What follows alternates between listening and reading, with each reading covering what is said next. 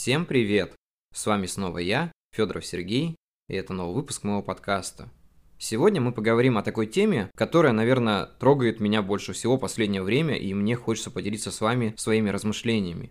Тема называется «Топ-5 писательских страхов и как с ними бороться». Перед тем, как начать, я попрошу вас подписаться на мой подкаст, поставить лайки, все как обычно. Я не буду сильно тянуть, давайте начнем. Я думаю, что каждый человек, который пишет, так или иначе сталкивается с какими-то страхами перед собой и старается с ними бороться. Вообще писательство это не только о том, что ты пишешь, но и о том, что ты меняешь себя. И при этом ты становишься более смелым человеком, потому что показать свое творчество миру это уже большой шаг. В моем понимании на последнем месте находится тот самый страх, о котором я часто говорил в своих подкастах, это страх написать одну книгу. Честно говоря, он у меня работает немножко по-другому, потому что когда я писал сборник рассказов, мне казалось, что я закончу на нем. То есть не в том плане, что я боялся больше не писать, мне хотелось выпустить что-то одно, просто на память, и больше этого не делать, но как так сложилось, что все продолжилось. Спустя какое-то время, когда я написал «Катарсис», я боялся, что после этого я не напишу ничего стоящего, того, что мне понравится, и все это уже пройденный этап, потому что я вложил в эту книгу слишком много того, что можно было туда вложить. И почему-то мне казалось, что после «Катарсиса» ничего не будет, но потом вышел «Вселенский район», «Сатори» и так далее. Я хочу вам сказать, что страх написать всего одну книгу, он, наверное, немного навязанный, потому что ты напишешь еще лучше после этого. Тебе кажется, что вот на данный момент ты написал тот шедевр, на котором стоит остановиться и дальше уже не гнуть свою линию и пускай все так и будет. Нет, через какое-то время у тебя появится еще желание написать что-то, и оно понравится тебе больше. Потому что иногда складывается ощущение, что вот ты здесь сейчас написал, и дальше у тебя ничего не получится нормального. Но на самом деле это опыт. Лично по мне не стоит оборачиваться на прошлое. Вот как мне говорят, там я прочитал твою книгу, ты писал об одном, через три года ты кардинально изменил свои взгляды, все стало по-другому. Но человек по сути меняется в плане творчества, он меняется в плане своих взглядов, он эволюционирует, ну, либо деградирует. Но это как бы грубо сказано на самом деле, потому что человек просто меняется, и это самое важное. И не нужно останавливаться на тех временах, когда тебе казалось, что все было хорошо, потому что сама цель писательства продолжать писать так, чтобы в будущем это было еще лучше.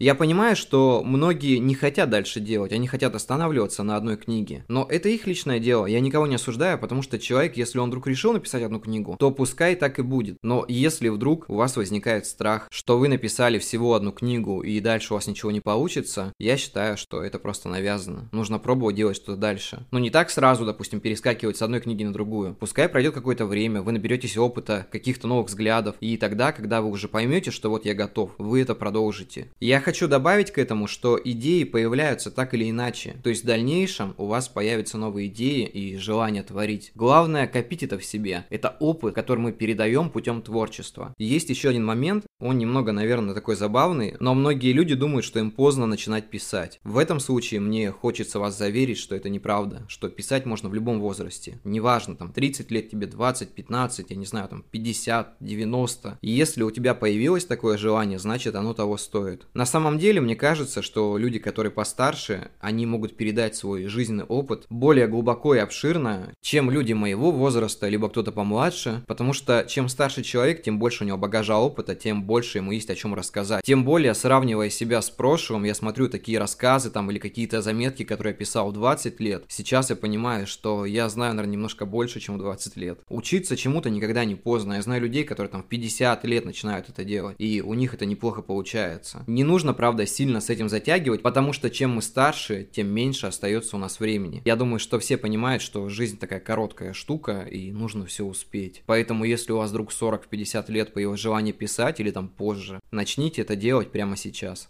Еще есть такой интересный момент, номер три, это то, когда мы пишем, и нам кажется, что нас осудят за то, что мы пишем, потому что мы пишем о том, что различается с основными взглядами общества. Я хочу развеять этот миф, потому что найдутся люди, которым это будет интересно, это первое. Во-вторых, вы сможете изменить восприятие людей, и это очень важно. Я думаю, что ни для кого не будет секретом о том, что люди привыкли думать шаблонно, И вот именно момент, когда их восприятие меняется, когда вдруг происходит какой-то резонанс, их жизнь становится более интересной. То есть ты вроде жил в одной обстановке, в один момент все изменилось, ты рассматриваешь это под другим углом, рассматриваешь это через призму восприятия другого человека, и как-то в твоем мире что-то меняется. Вообще, хорошее писательство – это то писательство, которое может изменить привычное мышление человека, неважно какого. Если даже это получилось с одним, то это того стоило. Поэтому не нужно бояться, нужно писать о том, что тебе хочется. Естественно, не неся какой-то деструктивный посыл в этом во всем. В этом же случае возникает еще одна проблема. Писатель просто боится, что люди повертят пальцем у виска, прочитав его какое-то произведение, потому что, допустим, они думают по-другому. И писатель думает, блин, меня же растерзают, если я об этом напишу. И мне хочется сказать, что, наверное, это самое крутое ощущение, потому что у тебя возникает такой адреналин. И вот из этого всего возникает азарт написать об этом, именно об этом. Я думаю, что когда ты научишься делать так, чтобы люди удивлялись от того, что ты пишешь, даже, наверное, немного возмущались местами, я считаю, что это будет круто. Я думаю, что негатив и даже ненависть творчеству человека – это все равно так или иначе большой успех. Писатель должен вызывать чувства у читателей, и без этого творчество не работает. Как говорил мой знакомый, хейтеры – это те же фанаты, только со знаком минус. Предпоследний страх и, наверное, один из самых главных – это тот момент, когда человек думает, что у него нет таланта. И я хочу вас уверить, что таланта как такового вообще не существует. Есть предпосылы к нему, и без уровня развития этого и не случится. Потому что пока вы не начнете развиваться в той стези, которая вам нравится, таланта у вас не будет. В этом моменте самое главное трудолюбие и желание двигаться дальше, развиваться, что-то делать. И если вы будете просто сидеть и думать, что я такой бесталантливый, у меня ничего не получается, зачем я буду это делать, то ничего и, соответственно, не случится. Происходит только в том случае, когда ты садишься и начинаешь что-то писать. Пока ты не начнешь, у тебя никакого таланта не возникнет. Одно дело просто изучать какие-то материалы, там, заниматься чтением, а другое это практика. Без практики ваш талант не появится. Так что садитесь и пишите. И потом уже думайте о том, что есть у вас талант, нету его. Я думаю, что в любом случае, даже если результат прям какой-то плачевный, то всегда можно найти ошибки, поработать над ними, и тогда все изменится.